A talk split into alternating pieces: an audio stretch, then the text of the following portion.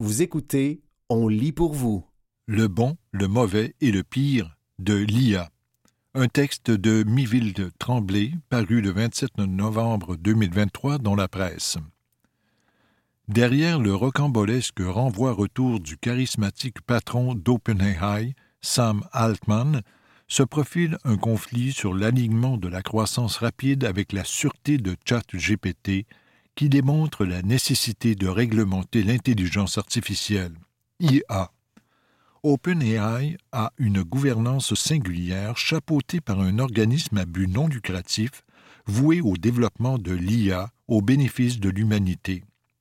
Or, Altman menait à train d'en faire une entité opérante à but lucratif d'OpenAI, celle qui collecte des fonds pour le développement de ChatGPT. La collision de ces visions a mené à la défenestration d'Altman et à son recrutement par Microsoft, principal investisseur dans OpenAI. Les employés menaçant de le rejoindre, le conseil d'administration a reculé et, avec une composition renouvelée, réinstitué Altman. Le lancement d'une version grand public de ChatGPT en novembre 2022 a provoqué de nombreux questionnements sur les dangers associés au développement débridé de l'intelligence artificielle. Depuis un an, un débat fait rage sur l'IA qui promet le bon, lequel vient cependant avec le mauvais et peut-être le pire. Le loufoque aussi, lorsque ChatGPT a prétendu que j'avais interviewé Jacques Brel, forcément en culotte courte, quand je lui ai demandé qui j'étais. Me savait-il admirateur? Mais revenons aux vraies affaires. L'IA est une technologie fondamentale pouvant transformer en mieux ou en pire presque toutes les activités humaines et, selon des Cassandres, menacerait même notre existence comme espèce. Ne cherchez pas la machination d'un savant fou l'IA fleure les bonnes intentions, accélérer la découverte de traitements contre le cancer et de solutions au réchauffement climatique. Elle aide à prendre des décisions éclairées et gère des tâches complexes comme la conduite autonome des véhicules. Goldman Sachs estime que l'IA pourrait doubler les gains de productivité de l'économie pendant une dizaine d'années, une énorme source de richesse qui motive la course entre les big tech pour de grands modèles de langage dix fois plus puissants à chaque nouvelle version. Le mauvais comprend des hallucinations qui finiront par être jugulées, comme ma rencontre avec Brel, mais aussi des enjeux de discrimination à l'égard des minorités en raison des billets dans les données qui ont servi à entraîner les modèles. On reproche aussi à l'IA de piétiner les droits d'auteur et de menacer la vie privée elle fournira des armes aux pirates informatiques et des poisons aux terroristes. La manipulation de l'information et du processus démocratique par des hypertrucages suscite l'inquiétude avant l'élection américaine. Le président de la Securities and Exchange Commission, SEC, Gary Gensler, voit dans l'IA le ferment d'une crise financière presque inévitable s'il n'y a aucune intervention réglementaire. Chez OpenAI, Elia Sutskever est le prudent scientifique en chef qui insiste pour des progrès mesurés. Il a été le Brutus qui a provoqué le renvoi d'Altman avant de le regretter publiquement. Selon ce Canadien qui a participé aux recherches sur l'apprentissage profond à la base de l'IA actuelle, celle-ci, peut être très dangereuse et pourrait mener à l'impuissance de l'humanité ou même à l'extinction des humains. Il n'est pas seul à mal dormir en songeant au pire. Le risque X pour existentiel. Joshua Bengio, professeur à l'Université de Montréal et directeur scientifique du MILA, ainsi que Geoff Hinton, professeur à l'Université de Toronto et ex-responsable de l'IA chez Google, craignent un scénario Frankenstein avec l'arrivée pas si lointaine d'une intelligence artificielle générale qui s'améliore d'elle-même, dépasse les capacités humaines, se multiplie et se concerte de plusieurs endroits. Une fois qu'une autre espèce sur Terre nous surpasse en intelligence et en puissance, nous pourrions perdre le contrôle de notre avenir, a écrit Benjio dans The Economist. Pour sa part, Yann LeCun professeur à la New York University et scientifique en chef de Meta, Facebook, qui a obtenu le prix Turing, le Nobel de l'informatique, avec Bengio et Hinton pour leur découverte commune sur l'apprentissage profond, rejette le risque X, tout comme d'autres chercheurs du MILA, tels Joël Pinault, professeur à McGill et vice-présidente recherche en IA chez Meta. Quoi qu'on pense du pire, il y a beaucoup de mauvais à maîtriser pour profiter du bon. Manifestement, on ne doit pas répéter l'erreur commise à l'arrivée des réseaux sociaux, notre première rencontre avec l'IA qui choisit ce qu'on voit sur nos fils et laisser les big tech décider ce que l'IA générative va créer pour nous. Les gouvernements sont conscients de l'urgence, mais le chantier est aussi vaste que flou et mouvant à l'aube de cette révolution technologique. Des actions complémentaires s'imposent sur les plans international, national et local, sachant que c'est en brisant le maillon le plus faible de la chaîne que pourrait s'échapper Frankenstein. Malgré le rôle pionnier des chercheurs canadiens, les leaders de l'industrie sont aux États-Unis et en Chine. Ces puissances rivales partagent un désir de contrôler le génie de l'IA pour qu'il ne menace pas l'ordre établi dans leur sphère d'influence. Les Chinois préparent un projet de loi. Face à un congrès divisé, le président Biden a signé un décret. L'Europe adoptera une loi sévère avant la fin de l'année. Ottawa cherche à s'harmoniser avec son projet de loi sur l'intelligence artificielle et les données, tandis que Québec attend les recommandations d'un comité d'experts sur l'encadrement éthique et responsable de l'IA. Même l'industrie réclame des normes, mais il faudra beaucoup d'agilité pour s'ajuster de manière coordonnée au développement inattendu. C'était Le bon, le mauvais et le pire de l'IA, un texte de Miville Tremblay paru le 27 novembre 2023 dans la presse.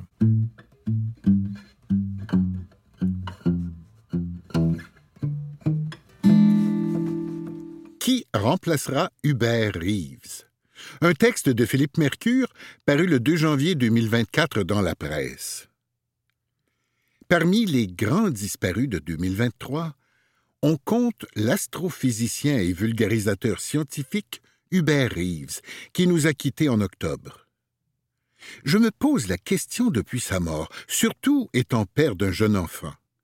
Qui peut maintenant occuper cette place dans l'imaginaire des enfants et des adultes, m'a écrit un lecteur Sébastien Lynch. La question est bonne.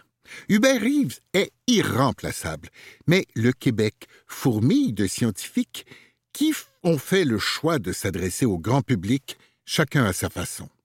Je vous en présente ici quelques-uns, fruits d'une sélection bien personnelle qui est loin d'être exhaustive. Boucard Diouf. Il écrit dans la presse, fait de la télé, parle à la radio, présente des spectacles d'humour, publie des livres tant pour les adultes que pour les enfants. Boucard Diouf s'arrête-t-il parfois pour dormir? Voilà un mystère à résoudre pour la science. Ce qui est limpide, toutefois, c'est que ce biologiste d'origine sénégalaise a conquis le cœur des Québécois. Il manie la langue française avec truculence et ne rate pas une occasion de nous refiler des notions de biologie ou des bribes de sagesse de son grand-père qui passent d'autant mieux qu'elles sont généralement enrobées d'humour. Titulaire d'un doctorat en océanographie de l'Université du Québec à Rimouski, Boucard a remporté en 2023 le prix Thérèse Patry pour sa contribution exceptionnelle à la culture scientifique québécoise. Chloé Savard, Tardibab. Plonger dans l'univers de Chloé Savard, c'est se faire happer par un monde fascinant et méconnu, celui des bactéries, des microbes et des autres micro-organismes. On pourrait croire que ceux-ci sont répugnants, mais Tardibab, comme elle est connue sur Instagram, nous les montre dans des vidéos colorées et envoûtantes sous son microscope, tant les acariens qui vivent sur notre visage qu'une goutte de bière révèlent des univers qui viennent brouiller les frontières entre art et science. Ils sont désormais près de un million d'abonnés à la suivre sur le réseau social. Les explications scientifiques y sont en anglais, mais Savoir Média diffuse aussi des émissions en français qui mettent la microbiologiste en vedette. Si Hubert Reeves représentait l'archétype du chercheur aux longs cheveux blancs à la Albert Einstein, cette femme queer nous montre une toute autre image de la science et c'est tant mieux, comme le fait d'ailleurs l'ingénieur Farah Alibé, autre vulgarisatrice appréciée des Québécois. Bernard Lavallée. Celui qu'on appelle le nutritionniste urbain parle de bouffe comme personne. Son dernier ouvrage, À la défense de la biodiversité alimentaire, a remporté en 2023 le prix Hubert Reeves, tout est dans tout, pour la qualité de sa vulgarisation scientifique. Il y sonne l'alarme sur un phénomène méconnu. Le fait que de nombreuses espèces alimentaires sont en train de disparaître. Il réussit l'exploit de livrer une tonne de connaissances sur un ton ludique, personnel et sympathique. Ce titulaire d'un baccalauréat et d'une maîtrise en nutrition fait des chroniques à la télé. Moi je mange, Télé-Québec. Coanime la balado On s'appelle et on déjeune et a écrit deux autres livres. Normand Voyer, si j'avais adressé une liste des scientifiques les plus sympathiques que j'ai eu la chance d'interviewer, Normand Voyer figurait tout en haut. Ce chimiste de l'Université Laval n'est pas seulement une sommité dans son domaine, la découverte de molécules bioactives, notamment tirées des plantes du Nord québécois, c'est aussi un homme qui s'est donné comme mission d'intéresser les jeunes aux études et à la science.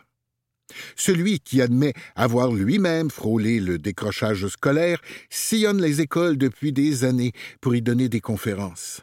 Celle sur la chimie de l'amour, complètement déjantée, a été présentée 366 fois et a rejoint 67 000 élèves.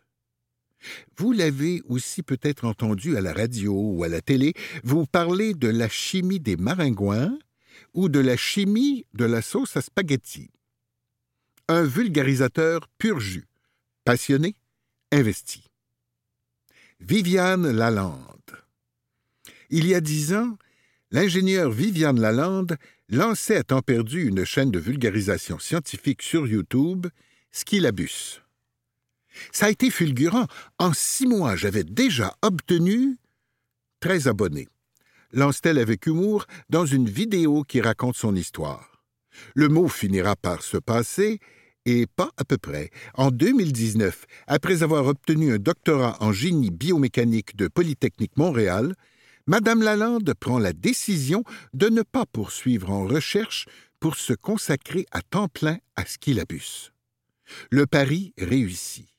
La chaîne compte aujourd'hui plus d'un demi-million d'abonnés et Madame Lalande a même pu s'entourer d'une petite équipe. À quoi servent les motifs du papier de toilette? Pourquoi votre nez coule-t-il en hiver? Pourquoi les chats ronronnent-ils? Toutes les réponses sur Skilabus. Martin Carly. Il a piqué la curiosité de milliers de jeunes et de moins jeunes en co-animant le quiz Génial à Télé-Québec. L'éternelle blouse blanche qu'il porte ne relève pas de la frime.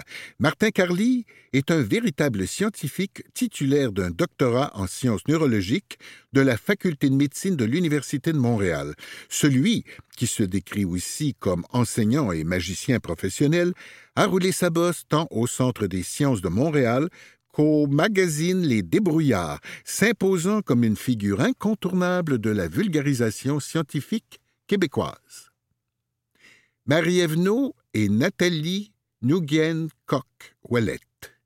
Ces deux mordus d'espace, titulaires de doctorats dans le domaine, sont rattachés à l'Institut Trottier de recherche sur les exoplanètes de l'Université de Montréal. Leur rôle? Faire le pont entre le monde de la recherche et le grand public. Vous avez peut-être entendu Nathalie Nguyen Koch Wallet expliquer dans les médias les découvertes du nouveau télescope spatial James Webb. Elle m'a déjà raconté un road trip au Tennessee pour assister à une éclipse solaire avec une passion contagieuse. Marie-Ève Noël a notamment fondé la petite école de l'espace, destinée aux petits de 3 à 8 ans. Elle a aussi créé des ressources pour que les enseignants du primaire et du secondaire puissent parler des exoplanètes à leurs élèves. En expliquant l'univers au public, ces deux femmes me semblent directement dans la lignée d'Hubert Reeves. C'était Qui remplacera Hubert Reeves un texte de Philippe Mercure paru le 2 janvier 2024 dans La Presse.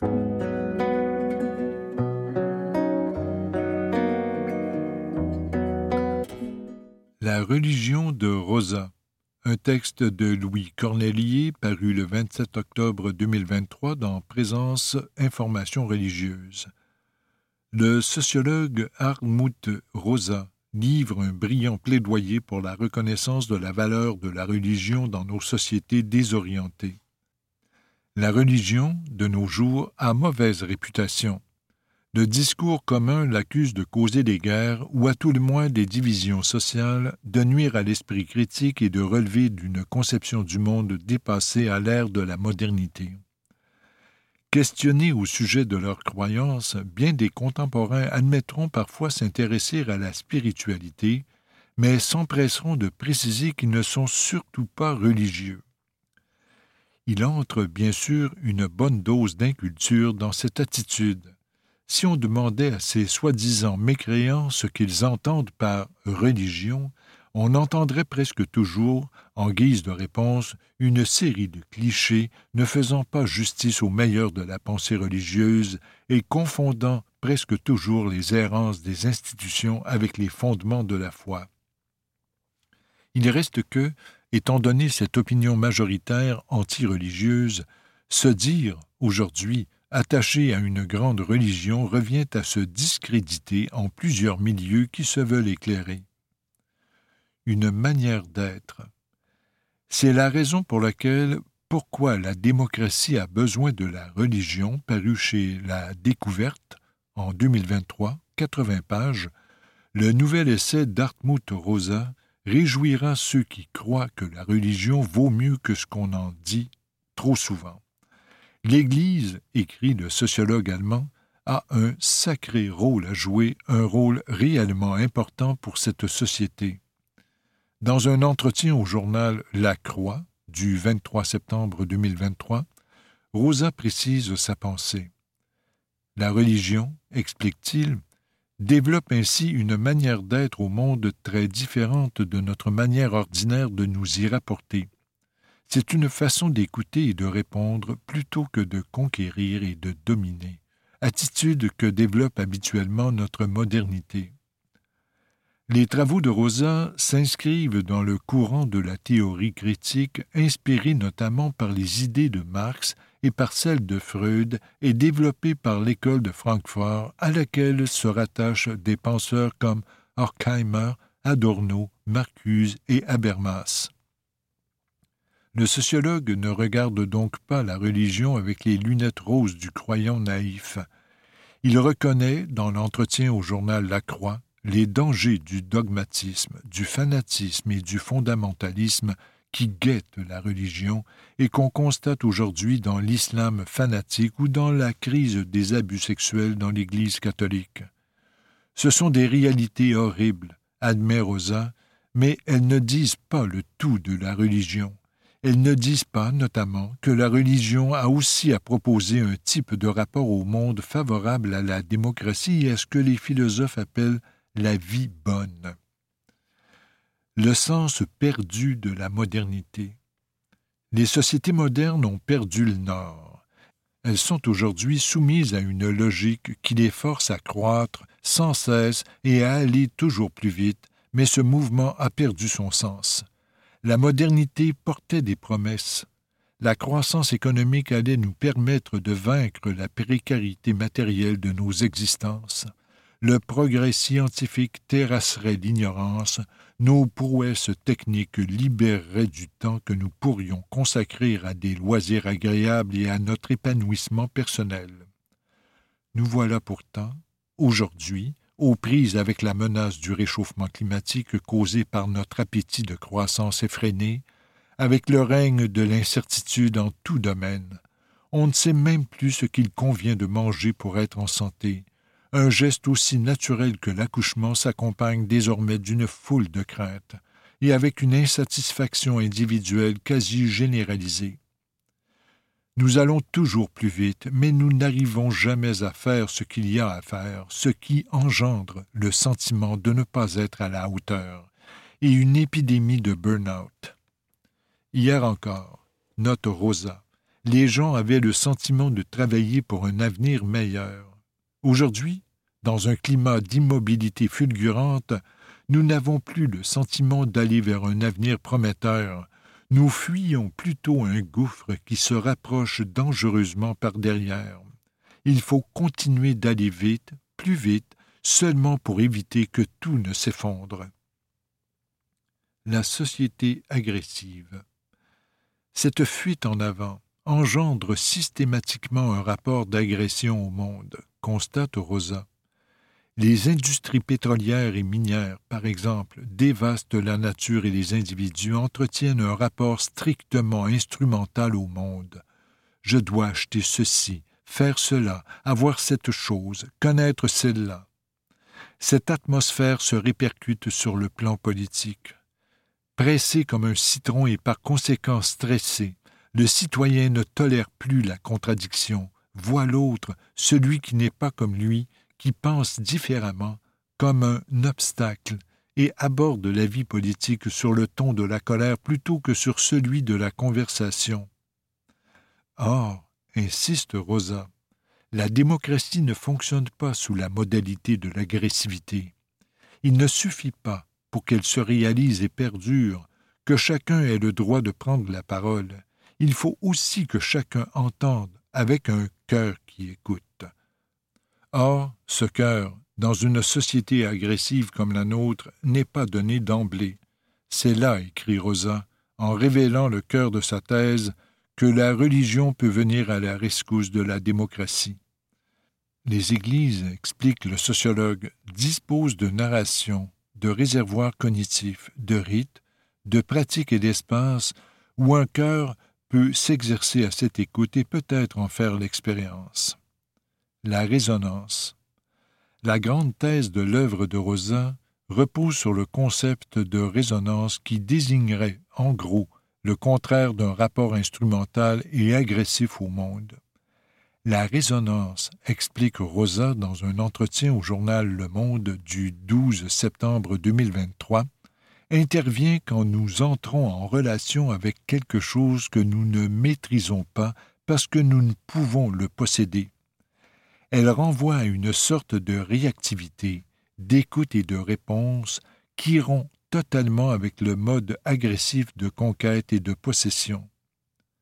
La résonance se produit parfois quand on écoute de la musique, quand on lit de la poésie, quand on prie, quand la nature, soudain, nous émeut, quand, dans la conversation, une idée surprenante, voire inédite, est émise.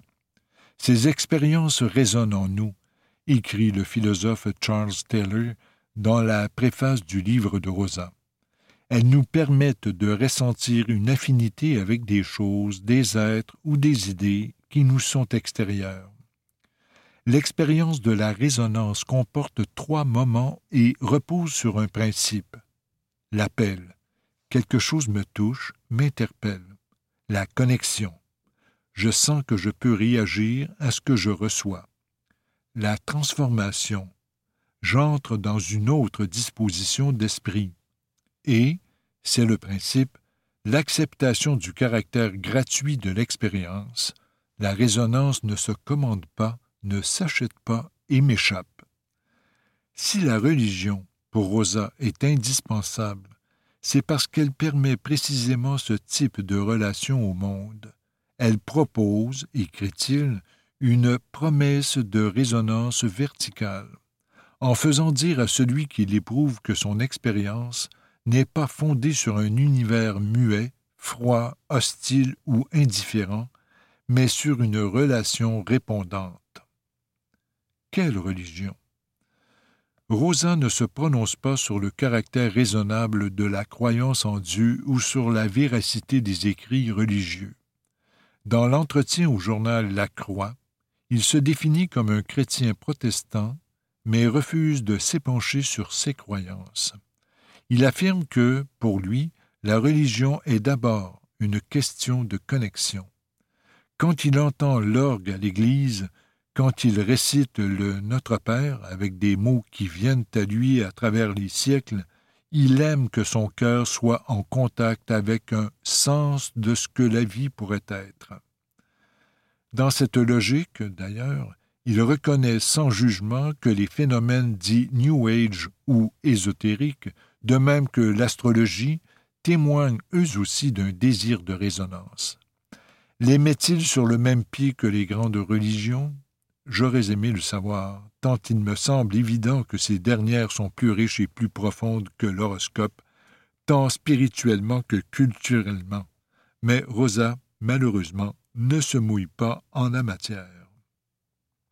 Rosa et François. De la part d'un sociologue identifié à la gauche du spectre politique, le plaidoyer de Rosa pour la reconnaissance de la valeur de la religion et pour la nécessité démocratique d'avoir un cœur à l'écoute s'avère surprenant, audacieux et réjouissant pour ceux qui refusent les désolants poncifs habituellement réservés à la religion. Si la société perd cela, conclut-il, en parlant de l'apport de la religion à l'expérience de la résonance, si elle oublie cette modalité possible de relation, elle sera définitivement perdue. C'est pourquoi la réponse à la question de savoir si la société d'aujourd'hui a encore besoin de l'Église ou de la religion ne peut qu'être oui. J'ai pensé, lisant cela, à un puissant passage de l'encyclique Loué sois-tu de 2015. Le Monde, y écrit François, est plus qu'un problème à résoudre. Il est un mystère joyeux que nous contemplons dans la joie et dans la louange. Et aussi dans la résonance, ajoute aujourd'hui Rosa, qui affirme d'ailleurs au début de son livre avoir souvent constaté qu'une grande partie de ce qu'il essaie laborieusement de fabriquer en tant que sociologue a déjà été pensé et vécu dans la sphère religieuse. Quand Rosa et François résonnent ensemble, la mélodie est douce. C'était La religion de Rosa, un texte de Louis Cornelier paru le 27 octobre 2023 dans Présence Information religieuse.